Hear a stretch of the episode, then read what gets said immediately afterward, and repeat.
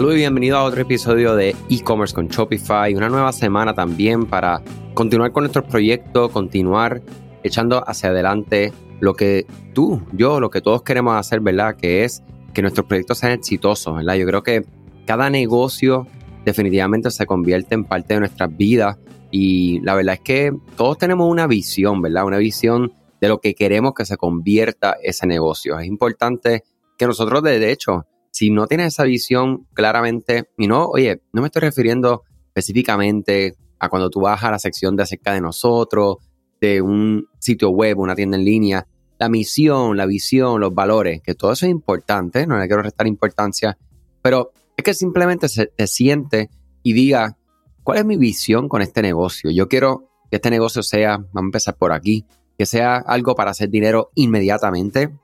Yo quiero algo que sé que me va a tomar más tiempo porque voy a desarrollar una marca. Seguramente no voy a ver el retorno de inversión inmediatamente y tomará un tiempo, ¿verdad? Adicional a lo que la mayoría, ¿verdad? Está buscando. Eh, yo quiero hacer este negocio y que funcione en un año y que en un año, digamos que ya esté generando suficiente dinero para venderlo, para pasarlo, para cerrarlo y comenzar un... O sea, es tener bien claro cuál es la meta, cuál es la visión que tú tienes con tu negocio para que ejecutes por encima de eso. Otra cosa bien importante, yo creo que la flexibilidad que debemos de tener. Yo he aprendido, ¿verdad?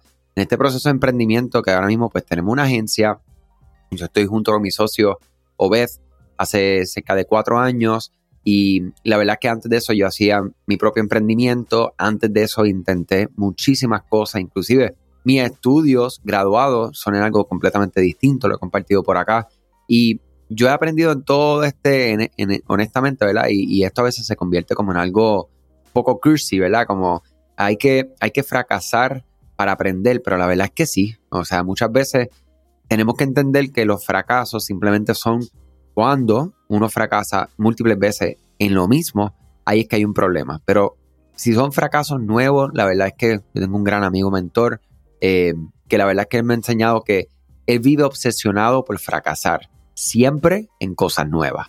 Y eso yo creo que a mí me hizo mucho sentido porque fracasar en cosas nuevas significa atreverse, ¿verdad? Eh, significa tener valentía ante lo que tú quieres hacer. En este caso hablamos, ¿verdad? Este podcast hablamos de negocio, específicamente de, de comercio electrónico. O que creo que nosotros tenemos en el mundo digital, digamos, olvidando que si tú tienes una tienda física o múltiples tiendas físicas, eso es otro, como decimos acá en Puerto Rico, esos son otros 20 pesos. Eh, la verdad es que el mundo digital te da la, flexibilidad para tú empezar a uno, iniciar lo más rápido posible, que establecer un negocio físico, y luego entonces empezar a cambiar y a probar, ¿verdad? Y si tuvieras que transformar o, digamos, cerrar, empezar de nuevo, es algo que es real, es algo que se puede hacer, es mucho más flexible y esa flexibilidad debemos de tenerla, ¿verdad? Entenderla y entender que si algo no está funcionando, no está funcionando y seguir tratando y tratando, pero llega un momento que deberías de seguir tratando o deberíamos de transformarnos a dedicarle energía a un nuevo proyecto y recogiendo, ¿verdad? Claro, como ya hablamos, los fracasos en lo que fallamos, eh, esos aprendizajes que nos llevamos para seguir fortaleciendo. Y una última cosa, busquen un mentor, ¿verdad? Bien importante, ¿verdad? Si eres parte de este podcast, pues ya estás en busca de información. Eh, la verdad es que buscar personas que hagan lo que, ¿verdad? Que nosotros, por ejemplo, contratamos personas que son dueños de agencias mucho más exitosas que nosotros, le pagamos una muy, ¿verdad? Una suma respetuosa, o sea, una suma que, que para nosotros, nosotros no cobramos nada cerca de eso por hora. Y, ¿saben algo? Lo que nosotros aprendemos, o sea, en una hora con estas personas, pues estas personas llevan 8, 10, 15, 20 años con diferentes experiencias, diferentes fracasos. La verdad es que en una hora nosotros adelantamos mucho, mucho tiempo, adicional a que ahorramos mucho, mucho dinero en fracasos que no vamos a cometer. O sea que, nada, una forma un poco distinta de empezar este episodio del podcast. Lo tenía bien de frente, lo estoy pensando mucho y lo quería compartir con ustedes.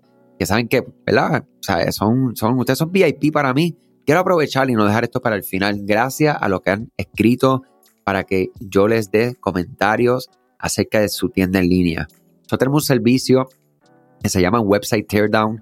tiene un valor de 150 dólares. Básicamente le compartimos un video de una duración, varía la duración, ¿verdad? Porque obviamente cuando tenemos que hacerlo por medio de un trabajo, pues podría tener un poco más eh, de duración que cuando es un poco más eh, directo al grano, evaluando lo que es tu página de inicio, tu página de producto, tu página de colección, tu carrito, tu proceso de compra, dándote recomendaciones, páginas adicionales, ¿ok?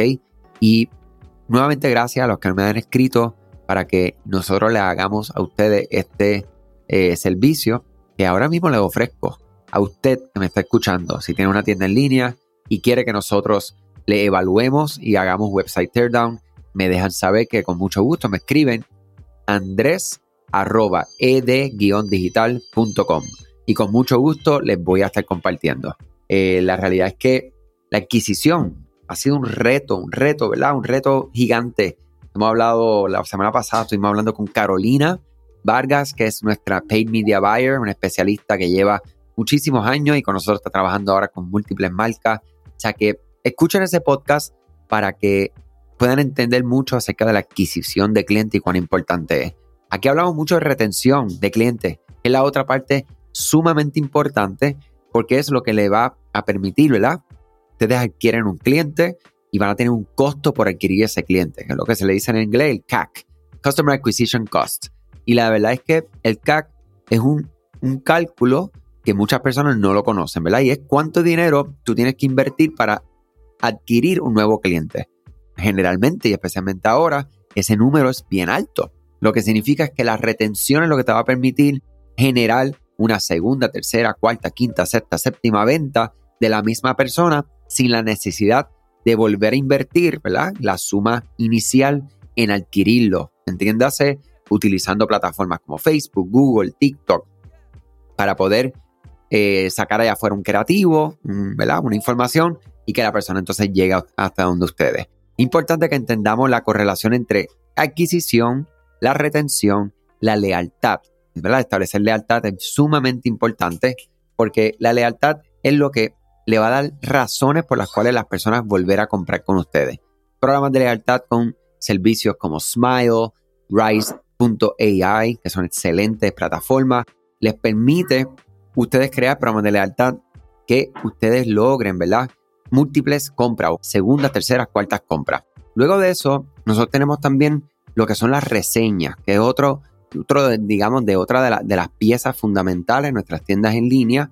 Y ahí hay aplicaciones, por ejemplo, como Loots, L-O-O-X, otra aplicación, plataforma sumamente importante y bien poderosa, Okendo, O-K-E-N-D de dedo O, Okendo.